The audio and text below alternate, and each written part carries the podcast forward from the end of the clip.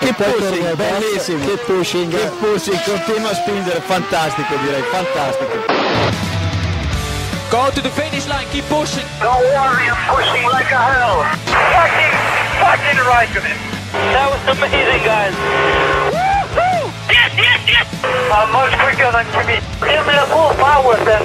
Avanti, Fer, avanti! All the time you have to leave a place. Okay, Felipe,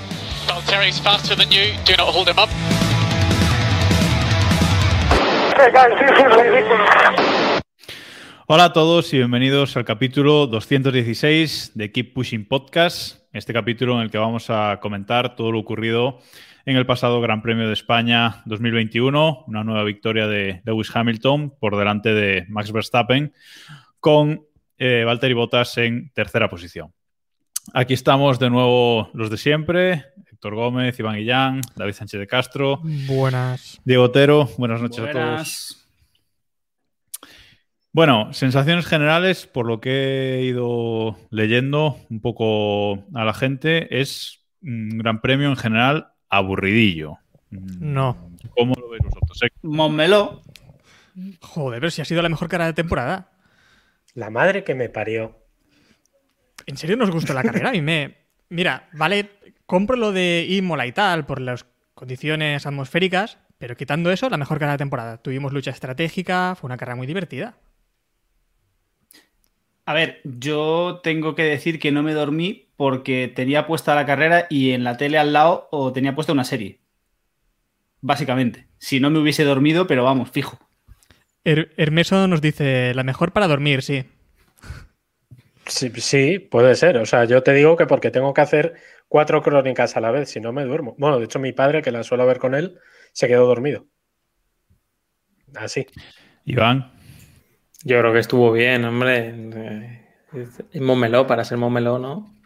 pero eso, eso no Sí, puede no, ser, claro. eso no puede ser la barra de medir, o sea, para Claro. ser Montmeló, o sea, mm, Hay es- que es una- tener en cuenta las expectativas, ¿no? Una vez gestionamos las expectativas, pues ahí gestionamos la- lo que ocurre. Mónaco, por ejemplo, si fuera una carrera como esta, pues sería aburridísima, pero creo que podemos hablar de Mónaco todo este capítulo, pero, pero creo que nos vamos a divertir más. Podemos. A ver, yo creo que yo creo que también fue una carrera aburrida, salvo yo también la volví a ver en diferido, ¿eh? no, no he podido verla tampoco en, en directo esta, la vi en diferido por la noche y salvo los dos momentos de las paradas fue un coñazo infumable, o sea, es así, es Montmeló, es lo que es lo que veníamos a, a ver, pero Mr. Alex F1 nos dice, típica carrera que o ves con los tiempos en la mano o a mimir. Debo decir que me quedé sin batería en el móvil y la vi sin tiempos encima, ¿eh? yo la vi sin tiempos, que la vi en diferido y no puse el lifetime, o sea que Pues con los tiempos mm, se hacía también espesita, ¿eh? Es que, a ver, Momelo, no, hubo pero- una escena, no, no sé de quién era, y no sé quién lo comentó, que incluso en la recta, ni con DRS había adelantamientos. o sea, es que era, es que fue. Es que dices, No, pero- ni dopado. Al menos tuvimos esa lucha estratégica, tuvimos ese, esa incógnita de qué va a ocurrir aquí, ¿no? A qué, qué estrategia van a seguir. Y eso a mí me, me mantuvo un poco en vilo, la verdad. Sí, Esta sí, carrera-. Esta carrera ha tenido es que una- ser eh, eh, sí, A ver. es una carrera que al menos no tenía el guion escrito desde antes de empezar, ¿no? Que muchas carreras ya son así. No, me- yo ahí discrepo. La carrera tenía el guion escrito antes de empezar, pero mm, es cierto que cambió un poco de. Ca- cambió un poco de. O sea, nos, nos cambió la, la cuerda cuando Verstappen adelantó a Hamilton, que nadie nos lo esperábamos, y nadie nos esperábamos tampoco que Red Bull fuese a liar la parda. Después, pero mm, es, la carrera tuvo cuatro vueltas entretenidas, cuatro o cinco. Es ese momento de un undercut y el otro. O sea, un intento de undercut fallido y el undercut que salió bien. Y fuera de eso, es decir, vamos, que levante la mano el que creía que iba a haber un adelantamiento en pista Pero cuando esta carrera- compitiendo. A ver, pero esta carrera habrá sido el sueño húmedo de todos esos haters del DRS, porque ni con DRS se podía adelantar. Entonces, esa, esa gente a la que le gusta carreras de un coche detrás del otro sin poder adelantar y sin DRS, pues esta carrera habrá sido la, la Eh, leche. Pero- Es que hasta Mazepin estuvo aburrido, no te digo más. No tiene espectáculo ni Mazepin. Ya está. o sea, no, hay más, no hay más que decir. O sea, eh, bueno, una no carrera. vamos a hablar del DRS, Jacobo. No, no, no, No ya es el está. día. Es que, es que no hay argumentos. En- Eh, a favor, no, ninguno. Es una carrera, ha sido una carrera Mercedes versus Red Bull, o más bien eh, Hamilton y el box de Mercedes versus eh, Verstappen y el, el box de, de, Red Bull. Una carrera, como decíamos, eh, estratégica a tope y hablaba Diego de que la cagó. Eh, de que la cagaron el box, pero primero la caga Mercedes en esa primera parada, ¿no, Iván? Eh, parecía claro eh, que si Hamilton paraba la vuelta siguiente de, de Verstappen, habría salido por, por, delante y se habría puesto líder. Sí, yo creo que iba a decir que pecaron de exceso de confianza, ¿no? Pero confiaron en, en su ritmo eh, sin necesidad de hacer eso y al final le salió bien la, la jugada. Eh, me da la sensación de que es lo que hablaba Diego. Esta carrera, Verstappen es el que la complica, Verstappen es el que se le hace un pelín más difícil a Mercedes, pero Mercedes ha tenido mucho más ritmo ya desde los libres. Los libres, quiero recordar que hablamos en Petit Comité del tema del barco, el, rendimiento y el tratamiento de los neumáticos de, de, Mercedes contra Red Bull, creo que fue ya definitorio en, en los libres, eh, más por sensaciones que por por resultado real y creo que esta carrera es la que nos da la imagen de, del campeonato. O sea, yo creo que esta es más significativa que las otras y a mí me deja un poco frío la sensación de que, de que Mercedes está un pasito por delante. Uy. A ver, eh, el barco va ¿Cómo está disfrutando eh, Jacob? Eh? Es que ¿Cómo lo está gozando? Lo está gozando. El DRS no funciona, eh, Mercedes gana. Vale, eh, yo, yo, viendo la carrera, yo fui el primero que pensé que Mercedes había cometido un error. Mm, es cierto que yo en aquel momento no, no, era consciente de cuántos neumáticos tenía o dejaba de tener Red Bull. Doy por hecho que Mercedes sí. Es decir, si Mercedes era consciente de que iba a ser una carrera a dos paradas o que debía ser una carrera a dos paradas y que Red Bull no tenía neumático para, esa, para ese segundo stint, pues tampoco parece que. Tampoco parece una mala jugada, ¿no? Es un sí, sí, tú pasa, que de aquí a 20 vueltas nos vemos. O sea, no hay, no hay más jugada. Pero bueno, es cierto que se podrían haber cubierto perfectamente. Yo creo que tampoco es para tanto lo de Mercedes. Es decir, creo que Red Bull la cagó no en la estrategia de carrera. En la estrategia de carrera ya estaban en, en la mierda. Red Bull la, la, cagó en la gestión del fin de semana, no habiendo guardado más neumáticos para, para carrera. Es decir, si Red Bull hubiese tenido neumáticos para parar a Verstappen en la vuelta siguiente a la que paró Hamilton. Ojo, ojo cosa... que es una. Ojo que eso es una excusa un poquito así, porque Red Bull no tenía medios, pero tenía blandos y viendo las estrategias de pues eh, Raikkonen y Vettel, etcétera, le habrían aguantado igual hasta el final de carrera, ¿eh? Y seguro que le habría funcionado mejor. Pero cuando metes esos medios, medios Jacobo, porque esos blandos, perdón, eh, porque en la 42. Salido... Cuando, en la 42. En la 43. En la 43. por detrás de botas. Tiene que adelantar a no. botas con los en la 40, y... En la 43, en la, si, si, Verstappen entra en la vuelta siguiente a Hamilton, mmm, no, no, pilla, no pilla botas. Estaba, había diferencia de sobra con botas. Habría que ver si salía por delante o por detrás de Hamilton, pero probablemente saliese incluso por delante de Hamilton. Yo creo que os estáis complicando un poco de más, porque Montmeló de toda la vida, o desde que hay cambios de neumáticos, es dos paradas. O básicamente, tres. sobre todo si sale, o tres. Pero si eso, eso es que decís a Pirelli si y David, blandos, antes de la carrera, no, no. que decían que sí, una, sí, ¿sabes? O sea... Bueno, es que las, a ver, las estrategias de Pirelli eh, hay que pasárselas por el arco del triunfo. Las previsiones que hace Pirelli es prácticamente imposible que acierten ni mínimamente. Creo recordar que, de hecho, este, en esta carrera daban como la más lenta la carrera que ha sido ganadora.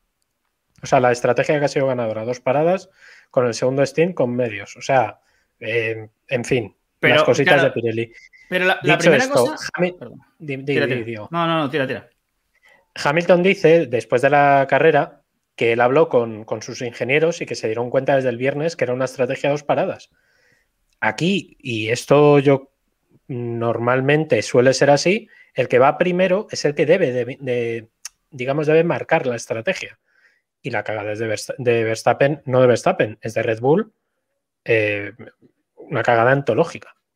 Porque tenían, por mucho que digáis, yo creo que tenía ritmo para ganar la carrera si van a dos paradas. Yo estoy no convencido. O por lo menos, yo estoy convencido. O por lo menos, si va a dos paradas, escucha, si va a dos paradas y obligas a Mercedes a copiar tu estrategia, que es, porque es que es la de siempre, porque si tú paras primero, ya obligas al, al equipo que va detrás a, a intentar copiarte.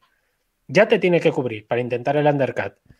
Y yo creo que Verstappen iba con ritmo por lo menos suficiente para sujetar a Hamilton. Insisto, sujetar, que una cosa es alcanzar Eso y otra sí. cosa es adelantar. Eso sí, correcto. Es que yo es lo primero que voy a decir. Es Montmeló. Es decir, en Montmeló, Claro, salvo claro. que llegues a una situación como en la que estaban a final de carrera cuando Hamilton adelantó a Verstappen, con un ritmo parecido es suficiente, porque no te va a adelantar.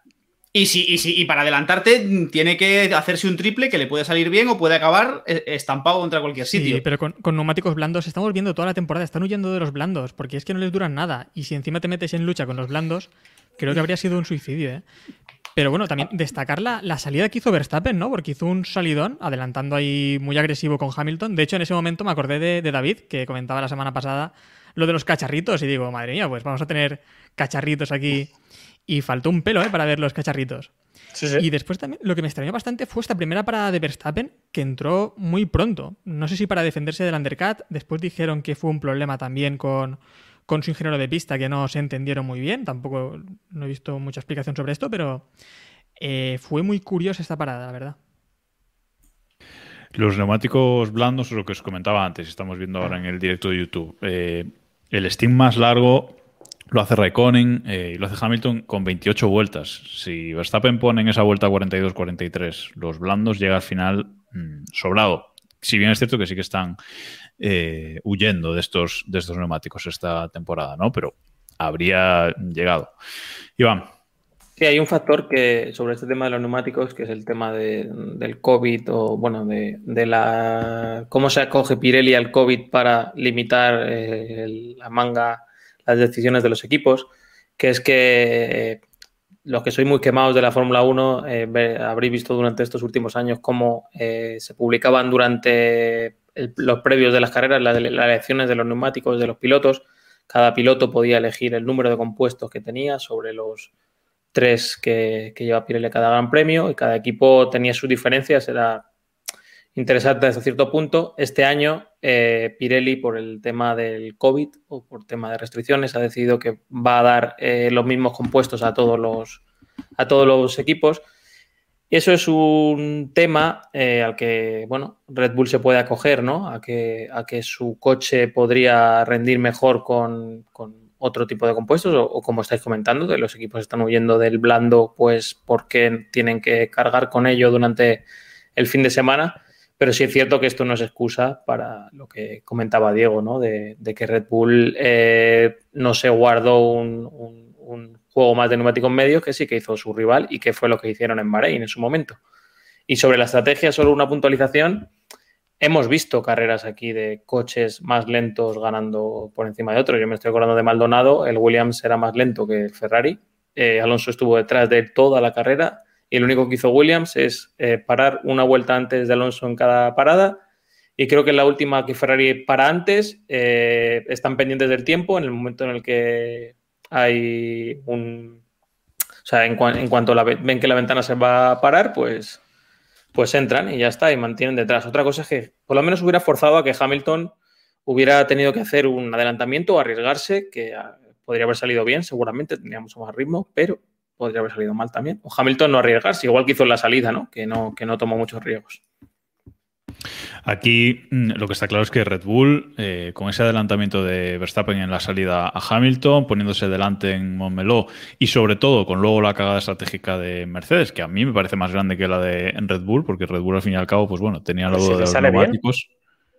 No, podemos bien, hablar de cagada estratégica. No, Podemos hablar de cagada estratégica desde el punto en que ya podrían estar delante eh, en esa primera parada. Ah, bueno, que dices que no. Vale, vale, vale. Sí, Que no- que, que no al final tuvieron que rectificar. Vale, vale, vale. vale. Exacto. Sí, en Entonces, sentido, en sí. ese, en ese momento, en el momento en que Mercedes la caga en la primera parada y Max sigue por delante después de la primera parada, Red Bull habría ganado esta carrera perfectamente. Eso es, vamos, eso creo que está, que está claro. Y también estoy de acuerdo con Iván en el tema de que el ritmo que hemos visto eh, es todo el fin de semana, no solo en carrera de Mercedes, Mercedes sigue estando bastante por delante de, de Red Bull. Mm, 16 segundos a, Mm. final de, a final de carrera, que serán los reales que sean, pero ya sabemos que lo que dicta Montmeló suele dictar la temporada.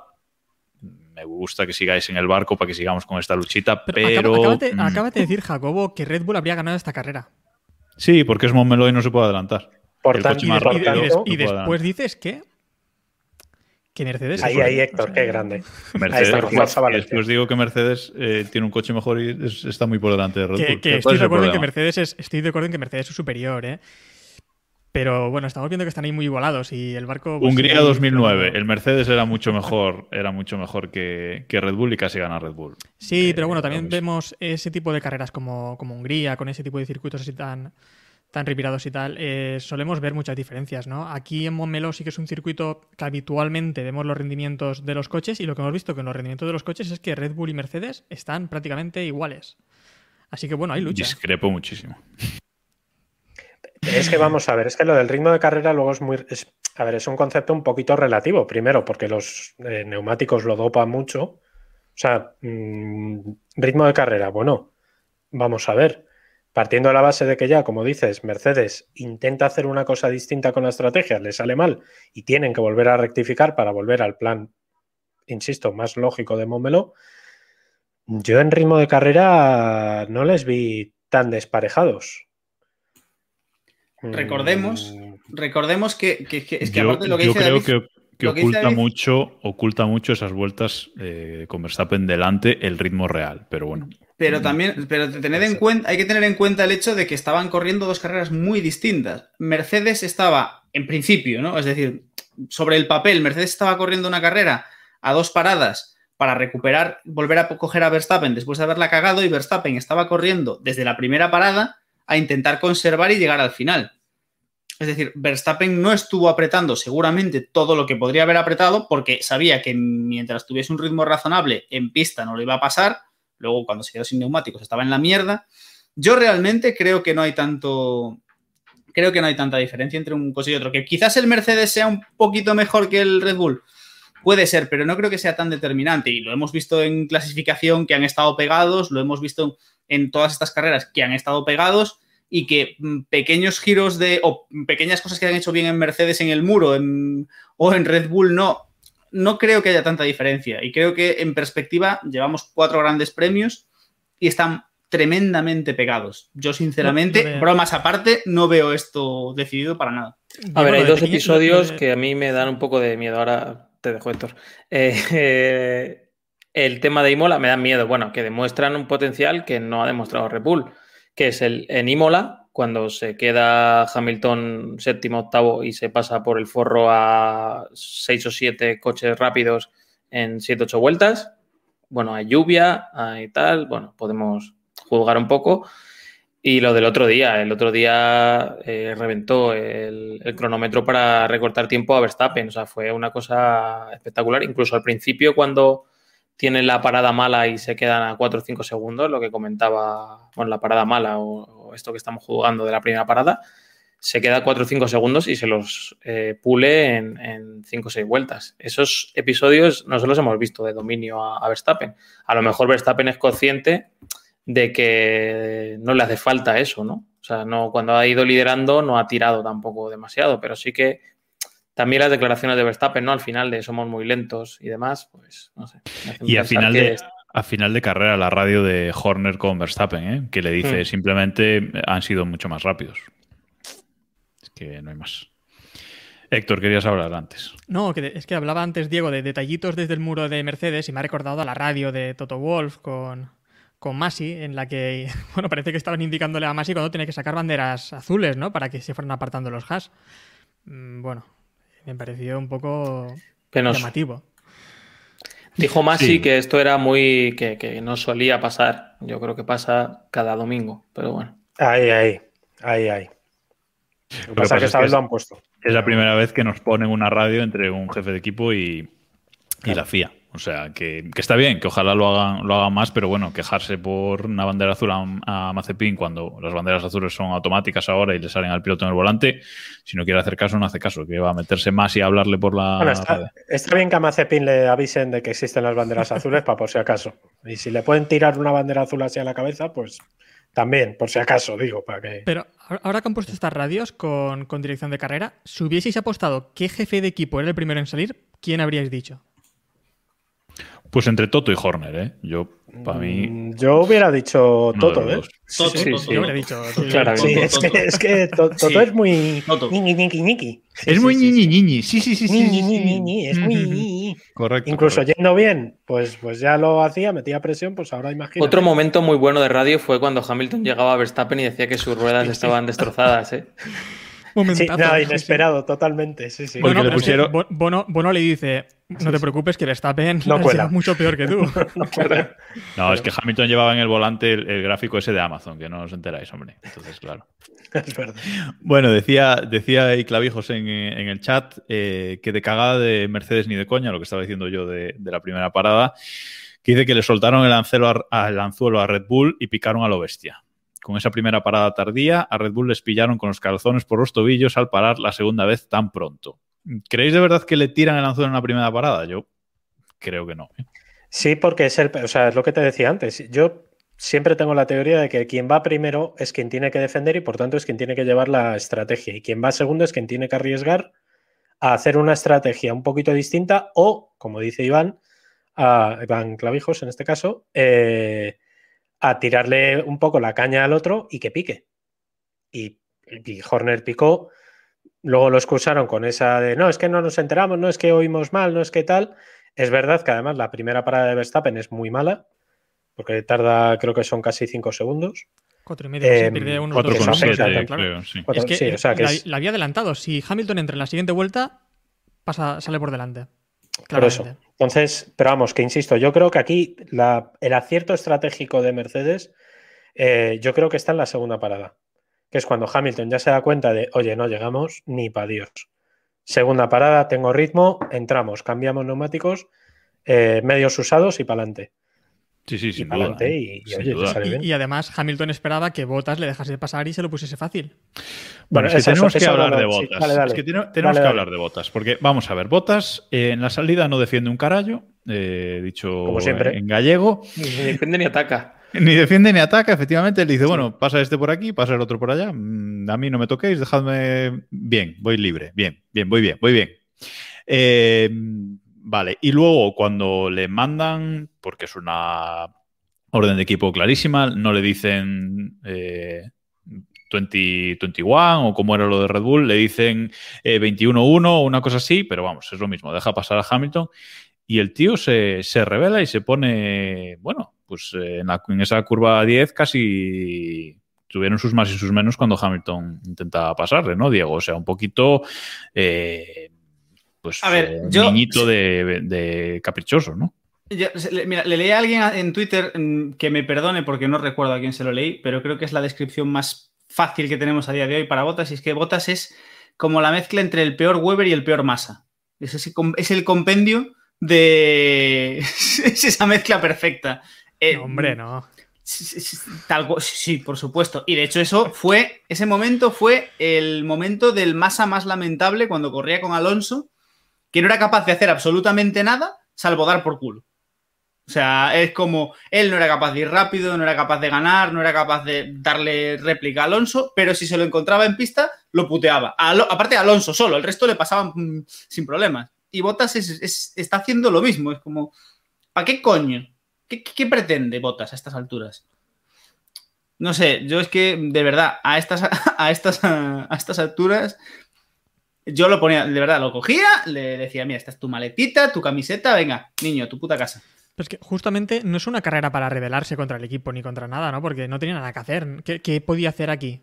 Botas a estas alturas, dos Botas ha perdido, Hamilton, ha perdido ese, el derecho de rebelarte contra el equipo, lo ha perdido hace mucho tiempo. Ya no tiene sentido que esté, que esté haciendo eso. O sea, No, pero bueno, que si, si él tiene claro que va a marcharse a final de temporada, que es una posibilidad bastante obvia, eh, no. Sé, podría, podría haber una carrera en la que dijese, pues mira, me voy a revelar aquí y esta carrera es para mí. Pero es que aquí no tenía posibilidades. No sé, si, si tuviese ritmo y, tuvi- y estuviese ahí arriba para plantarle cara a Hamilton, lo vería bien, yo lo aplaudo eso, pero en esta carrera justamente... Yo voy a, a romper una lanza a favor de Botas. Lo primero que tenemos que enterarnos cuando Ojo, Netflix no, que- va a que grabarle. quiten a Russell de Williams, ojo. Cuando Netflix va a grabarle. Eso es lo importante para saber que, en qué carrera va a hacer algo inesperado. Y lo segundo es que es fiable en calificación. Lo cual, de momento, Pérez no lo está siendo, los dos de McLaren no lo están siendo, Sainz tampoco lo está siendo. Y pues mira, eso al final es un factor. Russell, eh, Russell está siendo fiable en calificación. Sí, sí. Al final es un factor que está siendo importante en esta pelea que estamos hablando de, de ser por la victoria entre, entre Verstappen y, y Hamilton. Ahora mismo lo habéis comentado en algunas de las estrategias. Verstappen no podría hacer esto porque se iba a quedar detrás de Botas. Pues Botas no es por sí mismo, no va a conseguir nada, pero está colaborando en que Mercedes gane el campeonato y en que Hamilton sea campeón del mundo, que me parece que es lo que se le pide a un segundo piloto. Pero Botas aquí el está. problema de vamos a ver, yo Pérez, creo- que- Claro, es que yo veo que es más problema de Pérez que de beneficio de Botas. Bueno, Es decir, eh, eh, ahora mismo las cuatro carreras que llevamos han sido tres victorias y un segundo puesto de Hamilton y una victoria de Verstappen y tres segundos puestos de Verstappen. A Ojo. efectos prácticos, Ojo no lo que está- has dicho. El mejor arranque de temporada de Hamilton. que por cierto Y de no es Verstappen. verdad. Ever. Que- y de Verstappen. No, no, no es verdad. Y de Verstappen. Es el mejor arranque de Hamilton si no contamos el 2015, que hizo exactamente lo mismo con tres poles, que no ha conseguido este año. Lo que pasa es que número la Fórmula 1 dio que sí, que sí, pero en 2015 eh, empezó mejor porque hizo tres poles que no ha hecho este año. Dicho esto. no eh, puntúan las poles. Vale, dicho Y esto. las vueltas rápidas sí, que es la diferencia. a ¿no? efectos, Ahí, ahí, a ahí. efectos prácticos. Lo digan a a Alonso. efectos, a efectos prácticos, Botas no está aportando más que no liarla, o sea, no equivocarse. De- porque es verdad que de momento ahí sí Pero que es que estoy lleva un no- no, Mercedes. se está equivocando. Ahí- esa es la cosa, que es que no puedes no equivocarte con un Mercedes. Si es que aunque te equivoques, pues a poco que, lo, que, que no hagas el ridículo máximo, vas a estar entre los cinco primeros. ¿Entendéis lo que os digo? Entonces, que se reivindique peleándole ahí con Hamilton cuando, pues chico, mm, es absurdo a mi entender. Sobre todo porque lo que ha provocado es que ahora Toto le encache de la oreja y le diga, oye, ¿qué haces? Y si os dais, Memo, jodemos un doblete que teníamos, o un posible doblete, o un A ver, 1-3. mientras no la líe a ese nivel, mientras no la líe a ese nivel, nivel Weber Vettel en Red Bull, mientras no la líe en ese nivel, va a seguir ahí. Eso mm, creo que está, está claro. No, Pero bueno, mientras, que, mientras quede tercero, ¿no? Porque al final lo que quiere Mercedes es al menos que sume ese podio. Yo creo que realmente ahora mismo la continuidad, teniendo en cuenta que Botas no creo que, yo creo que todos tenemos claro que va a seguir en su nivel, ni arriba ni abajo, me refiero, va a mantener el nivel. Yo creo que la clave aquí es lo que rinda Pérez. Si Pérez mañana empieza a rendir bien y empieza a sacar resultados buenos, mm, a lo mejor en Mercedes se replantean lo de Botas. Mientras Pérez esté haciendo el choco de su vida, Mercedes estará tranquilo con Botas. Que ojo, yo sinceramente, ya lo hemos dicho, yo sentaría a otro piloto, pero bueno, eso ya es otro tema. Avanzamos. Eh, nos comentaba en el chat eh, Diegol, guion bajo, guion bajo, guion bajo, que eh, será Red Bull que está degradando mucho más, por eso es tan temeroso de entrar antes, por el tema que hablábamos antes de las estrategias. Y puede ser esto lo que le Sí. esté pasando a. Puede ser esto lo que le esté pasando a Pérez, que no esté encontrando ese feeling con, con los neumáticos, porque Sergio Pérez pues bueno, otro gran premio con problemas. Ya en clasificación, eh, el primer intento mal. Luego le dijeron, bueno, tranquilo, que hay mucho hueco entre el tercero y el cuarto. Metes ahí el coche fácil en la cuarta posición. Eh, hizo un octavo en clasificación, mal. Y luego en carrera solo pudo subir hasta la, hasta la quinta posición. Muchos problemas para, para Pérez, que la- el Gran Premio anterior decíamos que por fin se iba encontrando, tenía un sábado, un sábado y domingo buenos, pero mm, este Gran Premio ha vuelto a, ha vuelto a fallar, aunque es el mejor piloto de, de los últimos tres segundos pilotos que ha tenido Red Bull. Estamos viendo mm, una imagen en el, en el directo de, de Twitch en el que Pérez en las cuatro primeras carreras ha hecho una media de una posición 6,25 con 32 puntos por 26 que había hecho Albon o por 13 que había hecho eh, Gasly, ¿no? Mm, Iván, ¿cómo, cómo ves esto, esto de Pérez? Pues es un tema complejo. Dejémoslo ahí. Bueno, dejémoslo ahí o entremos, entremos en ello. Eh, creo que existe el, el síndrome de- del segundo piloto de, de Red Bull. Eh, lo hablaba Sergio Martínez hace un par de días eh, ante la provocando la ofensa de, todo eh, México. Eh, y creo que es obvio que compararse con Verstappen es complicado. Y, justamente Pérez ha, disfrutado de estas dos o tres carreras de adaptación. Hay que recordar que la pretemporada ha sido cortísima, entonces creo que esta adaptación se la deberíamos dejar un par de carreras más. Y se valoraba muy bien, pues, episodios como el de Bahrein, ¿no? Calificar mal o tener problemas y poder remontar y demás. Pero llega un punto en el que Horner, por ejemplo, al final de la, carrera ya ha declarado que, bueno, que, lo que necesitan de Pérez es que esté en, la lucha y que pueda ser un factor, por lo menos estratégico, a- para, para- luchar con Mercedes. Eso le está quedando grande de momento. Eh, comentabas que, que es el mejor debutante, bueno, debutante el- de estos tres últimos pilotos, el que mejor ha entrado. El coche es mucho mejor que, que era en los años anteriores. Esa es la única explicación que yo le doy. Yo, Sí. no, le, yo no le veo que esté mejorando a Albon o a, o a Gasly. Bueno, sobre todo a, a Albon, porque Gasly sí que fue un poco más desastre y tenía muchos problemas en, con Hombre. accidentes y meterse en líos. Hombre, y que también, mm, que menos, recordemos que mm, Pérez es- no, no es un chiquillo que ha subido de la Fórmula 2 ayer, ¿eh? O sea, se supone, que, se supone que Red Bull fichó a Pérez mm, porque lo que querían era un resultado. Es decir, Pérez debería estar mejorando con mucho o bastante lo que estaban haciendo sus predecesores. Que se supone que por eso Red Bull fichó a, ese, a un piloto con experiencia de fuera en lugar de subir a otro crío más de los que tienen en, es decir, eh, porque todos sabemos que lo normal hubiese sido que Red Bull hubiese sentado aquí a Sunoda, por ejemplo. Y no nos hubiese sorprendido a nadie, hubiesen quemado la carrera de Sunoda. Un poco sí, y- ¿eh? Porque ¿Cómo ahora vas hemos a subir visto. a, su, a- a su noda recién llegado. Digo que su noda lleva tres días corriendo, ¿eh? Corriendo me refiero en, en monoplazas, o sea, que es que hace, creo, no sé, Tres días. que- hablo de cabeza, no, hablo de cabeza, creo que son cinco años en monoplazas o seis años, o sea, que es que lleva muy poco, o sea, entiendo, el o sea, estoy contigo en, la- en el fondo, pero su noda, mal ejemplo. Creo que menos años, ¿eh? ¿eh? Creo que menos, creo que menos años. No, no, Pero, hablo de eh, cabeza, o sea, lleva muy poquito, pero No, pero también es lo que nos dice Sergio en el chat, que eh, sobre todo que Verstappen le ha sacado más puntos a, a Pérez que a sus compañeros Albon y... Quiero decir que lo, lo que decía Iván, ¿no? Que en realidad es que el coche también es mejor. Pérez está obteniendo unos resultados mejores por eso mismo, pero la diferencia que está también marcándole ha sido mayor también con, con Pérez. Y, y, hombre, es que lo decía Christian Horner, ¿no? Que necesitan ya un segundo piloto para que Mercedes no tenga esta variabilidad de estrategias y pueda hacerles la pinza como, como quieran. Pero, por otra parte, también le estamos pidiendo a Pérez lo que no pedimos a, a otros pilotos de la parrilla, como, como a Ricardo, que esta, que esta carrera sí que ha respondido. Claro. O, o otros pilotos. Tal vez metería ahí a, a Betty y a Alonso, les metería en otro saco. Pero bueno, a Ricardo o a Sainz sí que estamos dándoles unas carreras de margen y a Pérez ya estamos matándole también por esto.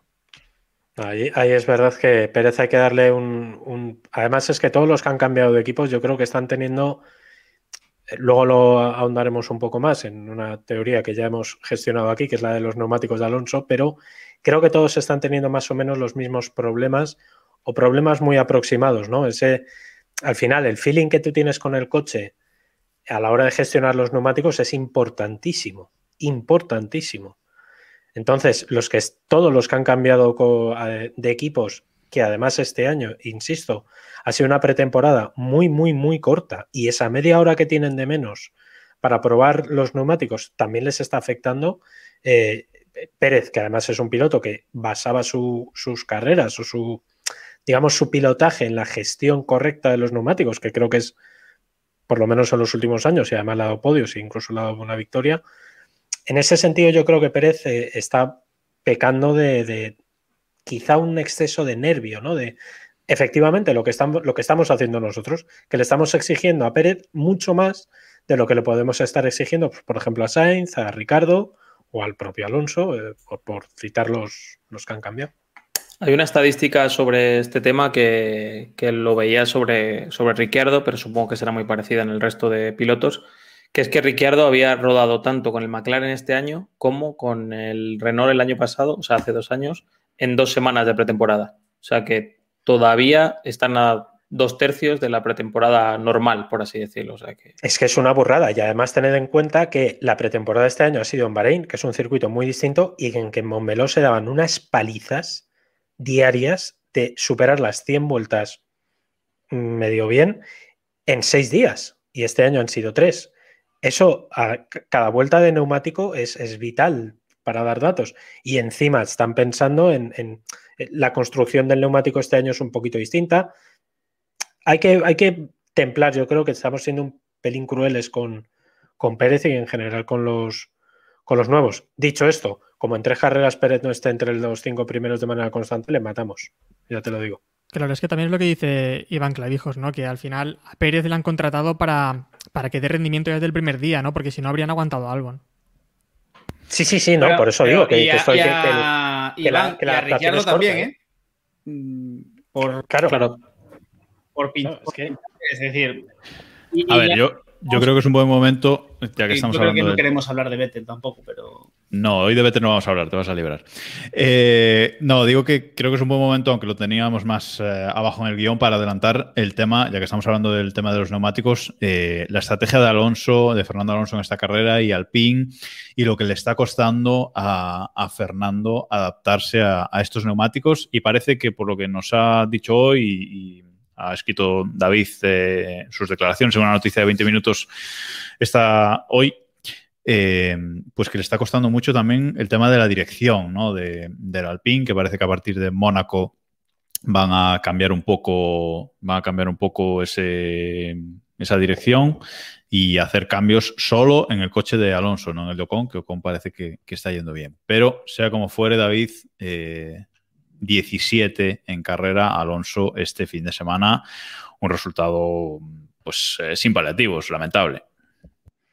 Es que este fin de semana Alonso se, junt- bueno, se le han juntado, diría ca- casi cuatro problemas, de los cuales no todos son achacables a, a él, pero hay dos muy serios que sí son a él.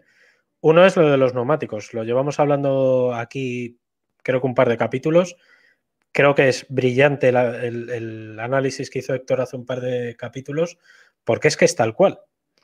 El asunto de, la, de, de que no acaba de coger el rango de comportamiento de los neumáticos Pirelli después de dos años y medio, eh, es que es- yo no me lo esperaba, sinceramente. Eh, Solo esta- Héctor se lo esperaba. que los... Nada, nada, nada. O sea, yo no me esperaba, porque además es que se nota. O sea, tú ves las carreras y dices, no va bien. El ejemplo más claro se vio este domingo. Resalida después del coche de seguridad por ese accidentillo, mm, que podemos hablarlo, de Raikkonen sobre Giovinazzi cuando le embiste. ¿Vale? Salen después de- del coche de seguridad y creo recordar que son dos, tres curvas después. Alonso se va largo defendiéndose de Stroll. Que el Aston Martin no es un Red Bull. O sea, eh, podemos debatir si es mejor coche que el Alpine o, peor. Pero que Alonso se vaya largo defendiendo en Momelo, mm, no. No es, no es normal. Y eso es porque. es uno del de safety, David. Estaba flipando, estaba Ah, flipando ah, con lo del safety perdón. De, de la No, carrera no, anterior. perdón. o sea, No, digo, no, voy a no, no, intentar no, no. en mi mente organizar Calla, los datos. Toda la razón, toda la razón. Me he mezclado totalmente. Perdón, es que llevo un día un poquito largo. Eh, no, no, eso, perdón, uno en la curva 10, correcto. Eh, bueno, lo que sí es de este fin de semana es lo de Alonso con, con eh, Stroll. Y eso es por neumáticos fríos. O sea, en este caso es, es neumáticos fríos y, yo creo que, que no podemos obviarlo. O sea que Ade- Además, comentaba, comentaba Alonso que tenía un problema. mm, un problema no de rendimiento, sino de gusto con la dirección asistida, ¿no? Con la dirección en la que no se sentía muy cómodo y comentaba que, bueno, eh, en su parte del muro, decía él, van a ponerle otra dirección con la que él espera, pues, estar. eh, pues, sacar más rendimiento, ¿no? Estar más cómodo con, ese, con esa conducción.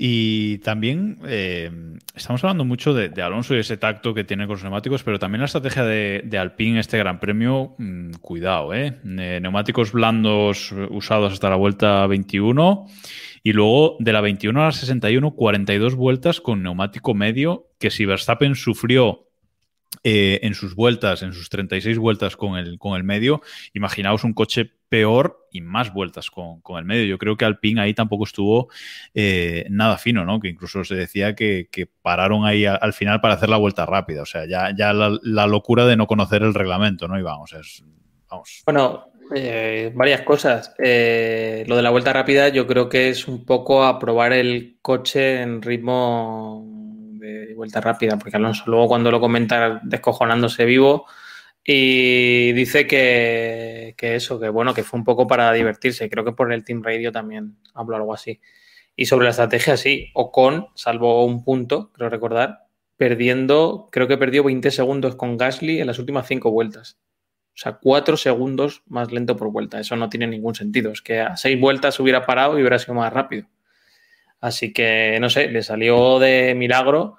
Hablaban, no recuerdo muy bien dónde, de que eh, podía haberse usado, creo que en GPKs, creo que podía haberse usado a Alonso un poco como ayuda a que no pasaran a, Ocon.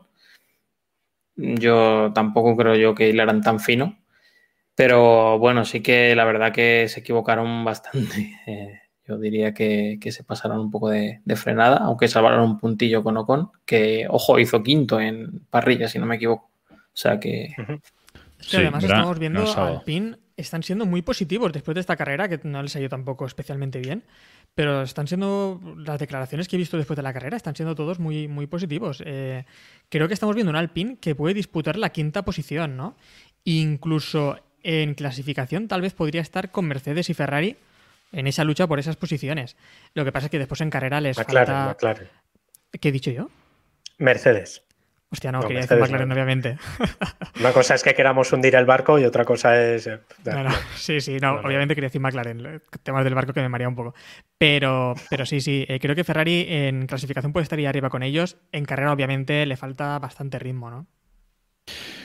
Y pues, vamos a esa lucha, si queréis, esa lucha McLaren-Ferrari que parece que, se va confirmando, ¿no? Que se, que se junta Mercedes y, Red Bull por las cuatro primeras posiciones y las siguientes se las tienen que, luchar entre McLaren y, Ferrari. Este fin de semana le ganó Ferrari al, Team Papaya, eh, Leclerc cuarto, mientras que Daniel Ricciardo fue sexto, que es el primer McLaren, séptimo Sainz y octavo mm, Lando Norris. Un Leclerc que, como siempre, sin hacer demasiado ruido ni demasiados aspavientos, hizo una salida muy buena desde ese lado derecho de la parrilla que parece que tenía mucha goma y hizo un, gran resultado. Sí, quiero ver yo, no sé, Samu, si quiere hablar algo de la burbuja de Leclerc o esas cosas que inventa de vez en cuando. Yo creo que por eso no aparece en el podcast. No ha vuelto desde esas. No sé si, si existía alguna duda sobre Leclerc, creo que las está disipando. Es, es, va a ser la típica temporada en la que disipe estas dudas, ¿no? ¿qué, duda, había sobre Leclerc? El único que tenía dudas era Samus, nadie más. Bueno, el año pasado tuvo sus carreritas. Tuvo, el año pasado, el año pasado tuvo una temporada muy irregular. Lo que pasa es que tenía a Vettel que estaba, estaba arrastrándose por los circuitos y eso siempre, es siempre que también era el Ferrari de un hierro, ¿eh? Este año la mejora del Ferrari, por supuesto, y yo creo que Sainz y él están trabajando bien juntos y yo creo que el acicate un poco de tener a Sainz y ver coche competitivo, compañero competitivo y con el que trabajar cómodo, que yo creo que a lo mejor Leclerc no lo ve como una amenaza o como un rival tan fuerte como lo veía con, con Vettel, aunque luego realmente yo creo que Sainz le va a poner más en apuros que de lo que hacía Vettel, difícil iba a ser. Eh, creo que le está haciendo sacar lo mejor de sí mismo. Y, bueno, en la siguiente carrera Mónaco es un circuito de casa, ¿no? Que sabemos que eso da cero décimas a la vuelta, pero bueno, a ver qué, bueno, qué tal. Cero décimas a la vuelta, pero hemos visto que en este circuito ha ido muy bien Ferrari. Eh, lo decían todos, en McLaren y en Ferrari es lo que destacaba, ¿no? Que en curva rápida el Ferrari va muy bien y donde pierdes en las rectas. Creo que en Mónaco le vamos a ver destacar bastante, no para estar al nivel de, de Red Bull y Mercedes, obviamente, pero como tercer equipo creo que es obvio que van a estar ahí, ¿eh? Y, es que en el Mundial ahora mismo a Ferrari y a McLaren le separan cinco puntos simplemente. Aquí va a depender mucho del rendimiento de, los segundos pilotos, ¿no? De Ricardo y de, y de Sainz. Yo creo que de todas formas hay que, hay que perdón, un, apunte. Eh, Sainz decía después de la carrera que no estaba nada contento, ¿eh? Pero no estaba nada contento porque es verdad que tuvo una carrera mala. Conceptualmente, o sea, salió mal, se arrastró o tuvo problemas para, para gestionar también los, los neumáticos, se enredó ahí en tráfico que no le dio nada, mm, se esperaba más y es verdad que tenía, tenía ritmo. Yo en Mónaco, como clasifiquen bien los Ferrari, cuidado, que en Mónaco ni DRS ni, ni Cristo que lo trajo. O sea, mm, en Mónaco. Mónaco no es una, no es carrera para medir rendimientos, pero sí puede ser una No, carrera no. que puede ganar cualquiera. Eh, por Es una carrera para sacar un resultado. Mónaco es Sí, una por eso, carrera para sacar un no- resultado. No nos vengamos muy arriba, ¿eh? que Ferrari está No, algo no, lejos pero- ¿eh? de... No, no, hablamos Pero de un buen resultado. Que- eh, Un no podio, un podio puede Pérez. ser. Ah, pero vale, vale, no, no, vale, vale. Que yo, es Sí, que sí, me parece hombre. que David está hablando ya de, de- de estar No, no, no, no, la no, hombre, no, no, no, no. No, pero si tienen una buena clasificación, sobre todo Leclerc, que yo creo que es evidente que, bueno, no solo por números, sino por sensaciones, que es el primer piloto destacado de Ferrari ahora mismo. A día Eh, de hoy. A día de hoy, correcto. El, eh, si tiene una buena clasificación y se ve cuarto o tercero, mamonean un poco los dos de arriba en la salida o en, Mónaco te, equivocas y, te queda fuera. O sea, es que no hay, salvo la salida de Santa Devota, el resto es muro. O sea, no hay, no hay dudas. Y la chicana después del túnel. Por tanto, yo no veo nada, nada difícil un podio de, de Ferrari o, o un top 5 de los dos coches. Nos pregunta Diego barras bajas, ¿qué dupla ven más fuerte? ¿La roja o la papaya? La verdad es que es una buena pregunta, ¿eh? porque me cuesta responderla. No sé si queréis hacer una ronda rápida sobre esto. Está, está complicado. Yo voy a apostar pues es por la bueno, sí. roja. Yo apuesto por la roja. Venga, me mojo el primero. Yo creo que están muy igualados, pero, pero muy igualados de muy igualados. El anterior, este Gran Premio es cierto que Norris lo ha hecho muy mal, pero el anterior Gran Premio eh, veía- veíamos que estaban emparejados 2 a 2, es decir, yo creo que es que hoy por hoy están muy, muy igualados. Yo espero más de la dupla de McLaren que de la de Ferrari, pero, pero creo que hoy por hoy no hay, no hay diferencia prácticamente. Es un coche que quizás el McLaren ahora mismo va un poquito mejor que el Ferrari, pero. Como dupla yo me quedaría ahora mismo con, con Ferrari, porque confío más en Leclerc que en Norris, aunque Norris ha hecho un temporadón, ¿eh? está empezando, ha empezado muy bien. Y de momento Sainz estaba rindiendo mejor que, que Ricardo hasta esta carrera, que en esta carrera ya hemos visto como Ricardo la verdad ha hecho un carrerón. Yo me quedo con Ferrari, ¿eh? Sí, porque, sobre todo por porque Leclerc está siendo bastante más consistente eh, que Norris. En comparación con su, con su compañero, ¿eh? Yo me quedo con. Iván. Sí, sí. Yo llevo dos minutos pensándolo y no he decidido, o sea que no, no Ecuánime, no, no, aquí te No, mojas. no, no, no, verdad. no. Hay que mojarse, hay que mojarse. Vamos 3-1. Hay que, hay que Pues me voy con. McLaren. Pues 3-2. Venga, Ya ya, está. Perfecto. Eh, hay que hablar también, decía Héctor, que un carrerón de, de Ricciardo, y es verdad, mm, primera carrera en que, es notablemente mejor que, que Norris, aunque Norris eh, tuvo un momento en que se le cruzaron los cables, ¿no, Diego? Un momento ahí defendiéndose de, de Sainz, ese doble movimiento para defenderse de, de Sainz, en el que casi Sainz se lo lleva puesto por, por su culpa. De hecho, le sacaron bandera blanca y negra por, por ese movimiento a Norris. Tuvo un poco ahí de enajenación mental, ¿no? Bueno, todos los. No, no, no es un piloto perfecto, ni mucho menos, y, y todos los pilotos se calientan de vez en cuando. O sea, sí, a ver, la, la- patinó, patinó. O sea, tampoco hay mucho más que. Tampoco hay mucho más que decirle. El chiquillo lleva tres grandes premios muy buenos. Este gran premio lo tuvo cruzado desde el principio. Y oye, la Esos, lió. eh, esos movimientos con DRS son hiper peligrosos. Ya vimos a Sena con Schumacher pegarse un leñazo hace unos años ahí majo. Y no se ha hablado mucho, pero creo que es Stroll después, unas vueltas después, que también pega un sí, cerrojazo ahí, hace lo mismo. aún más feo, Sí, sí. que esos son los accidentes que, que provocan un susto importante.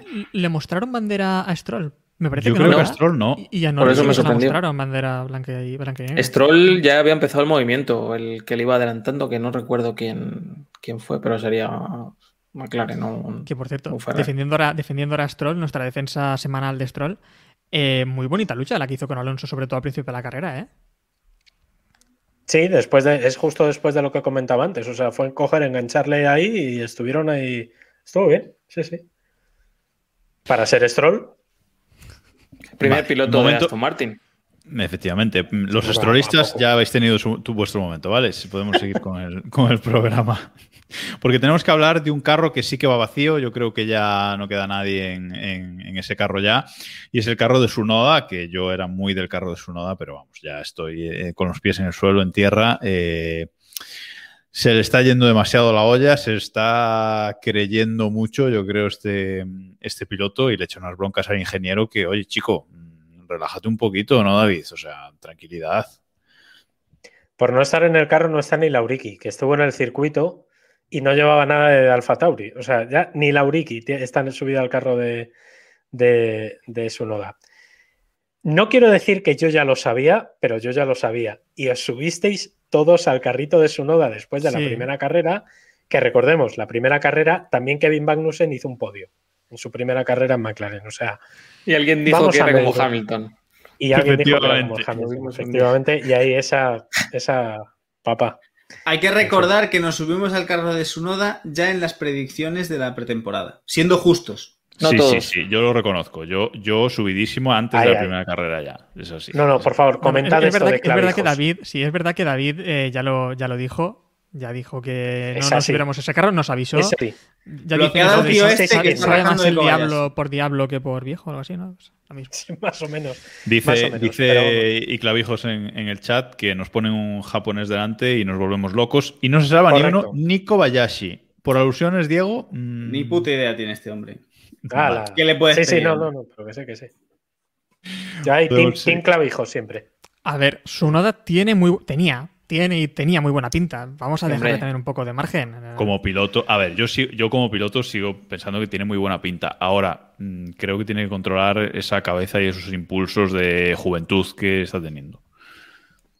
Que vamos a ver, que no se olvide dónde está, ¿eh?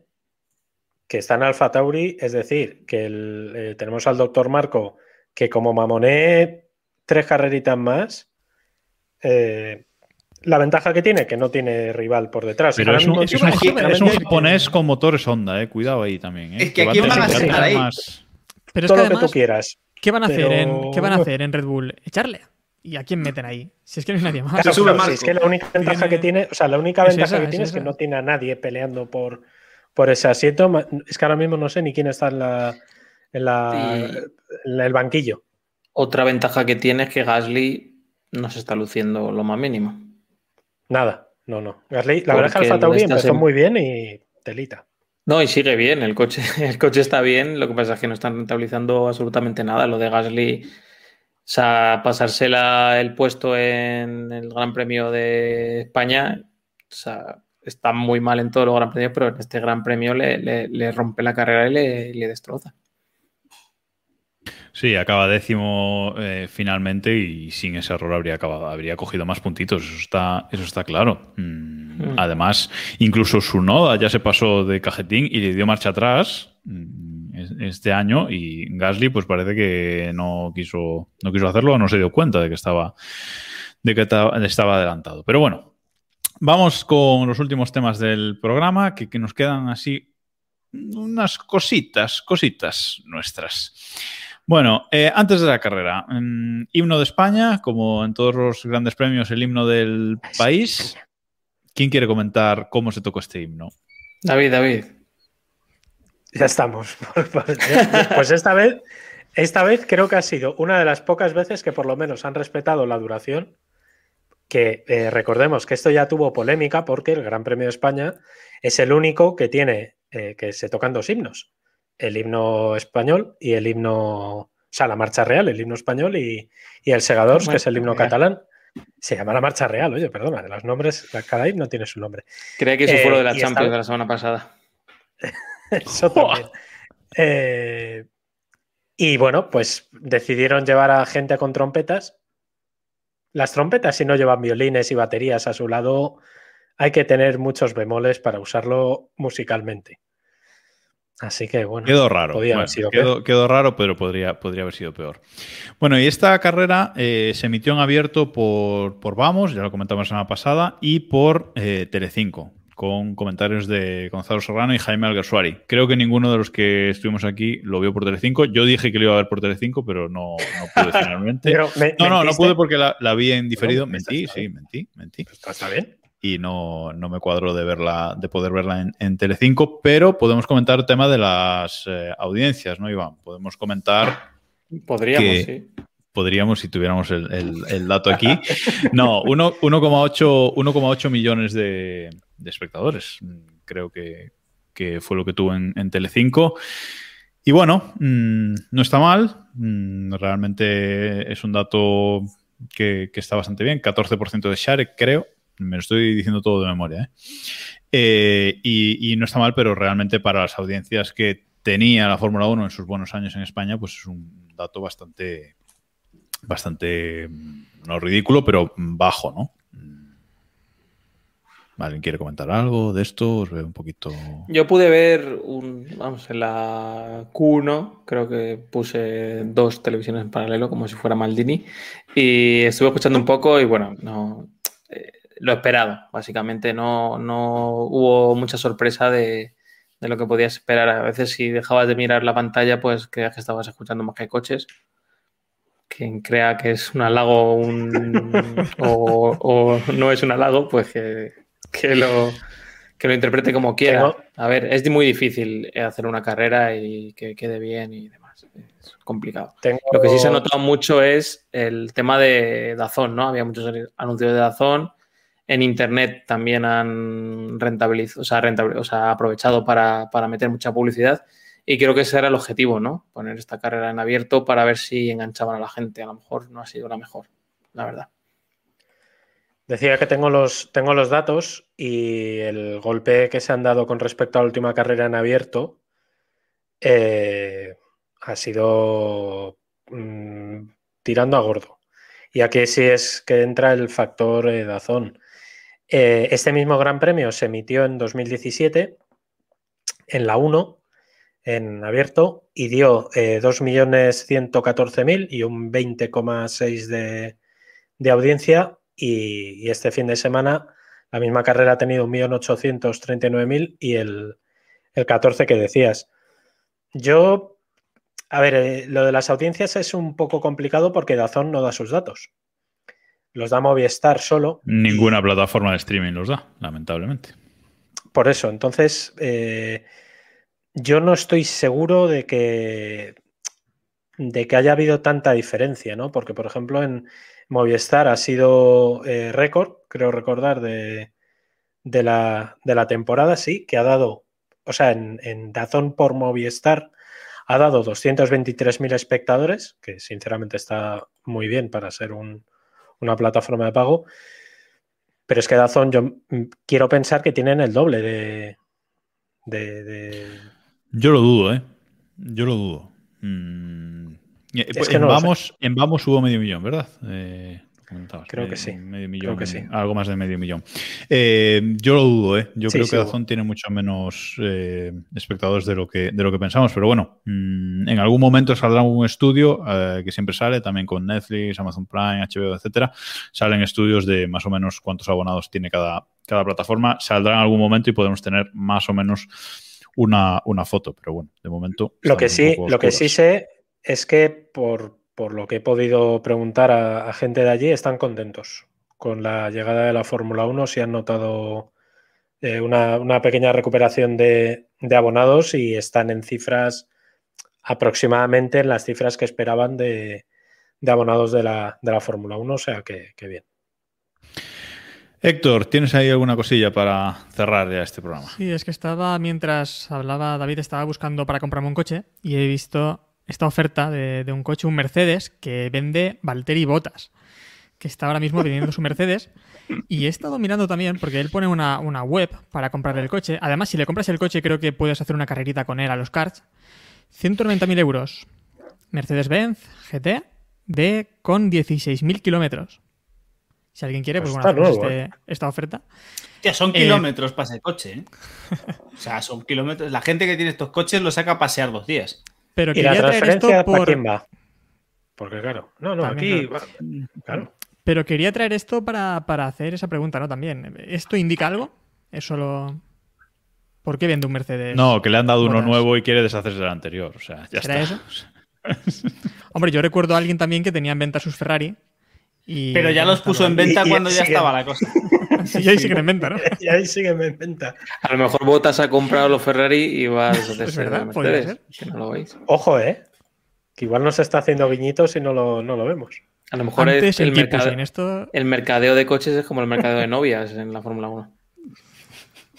Uf, qué grande. Bueno, antes de cerrar el, antes de cerrar el programa, que ya, ya nos estamos desviando en este final, tenemos que repasar la Fantasy, la Liga Fantasy de, de Keep Pushing, que David, lo sigues haciendo bastante bien. Bueno, vas ahí, ¿Qué ahí va? arriba. Ya he hecho la parada. Pasa es- Yo ya he hecho la parada de obligatoria. hombres de primer Steam y ahora si tenéis cojones me adelantáis. Esto es así, o sea, voy a estar a, a igualar estrategia. Tú eres de, de adelantar en la, en la salida, entonces, ¿no? Adelantar Correcto. en la salida. Bueno, lidera la Liga Keep Pushing, esta Liga Fantasy, en las que os podéis apuntar todavía, aunque vais un poco tarde ya para, para ganarla, pero oye, nunca se sabe. Eh, Fran Pulido F1 lidera y Vasque 777 eh, es segundo, eh, 792 puntos por 780. Bastante, bastante puntuación. Lo que pasa es que, bueno, esta gente que va líder ya ha usado ese Mega Driver, entonces, eh, bueno, mm, a ver qué, a ver Si qué haces pasa y un poquito cómo. de scroll vas viendo las- los emergentes. ¿Sabes? Los emergentes, sí, lo dice Sí, Iván sí. por él. Y, y lo iba a repasar en la, en la liga de, de este programa, de los seis miembros de este programa, que lidera Sánchez de Castro con 721 puntos, pero el segundo es Iván con 710 sin haber usado el Mega Driver. Tengo los Ahí- neumáticos ahí esperando. Ahí queda ahí. cosa. Que no tienes huevos a usar el Mega Driver porque no sabes ni quién poner. Ya, ya, sí, ya te veo venir. No, sí, a su noda voy a poner el Mega Drive. En Tengo que este ahorrar gran para premio. comprar a Hamilton. No dar en este gran premio, el Mega Driver, hombre. Bueno, el último, el último es eh, Samuel, que ni se pasa por este gran premio ni mira la fantasy. O sea que. Tiene Barrichello. tampoco Recordemos- nos- tampoco nos celemos, ¿eh? Recordemos que un año Samuel utilizó esa táctica y ganó. Es verdad. Sí, pero no está yendo bien.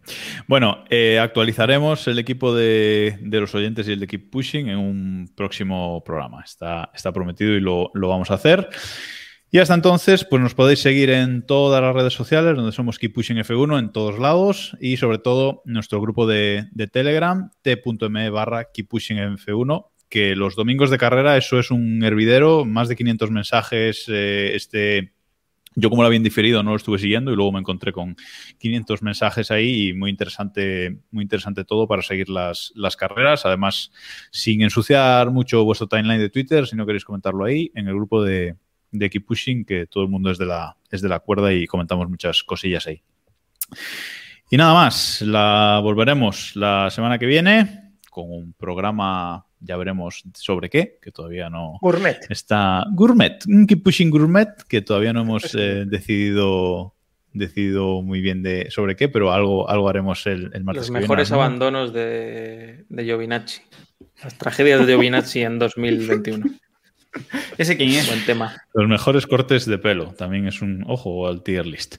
Bueno, chicos, nada más por esta semana. Gracias a todos, Héctor, Iván, David, Diego, y nos escuchamos la semana que viene. Adiós. Gracias a todos los del chat también, que siempre nos olvidamos al final. Gracias a todos por estar ahí y, y comentar en directo. Adiós.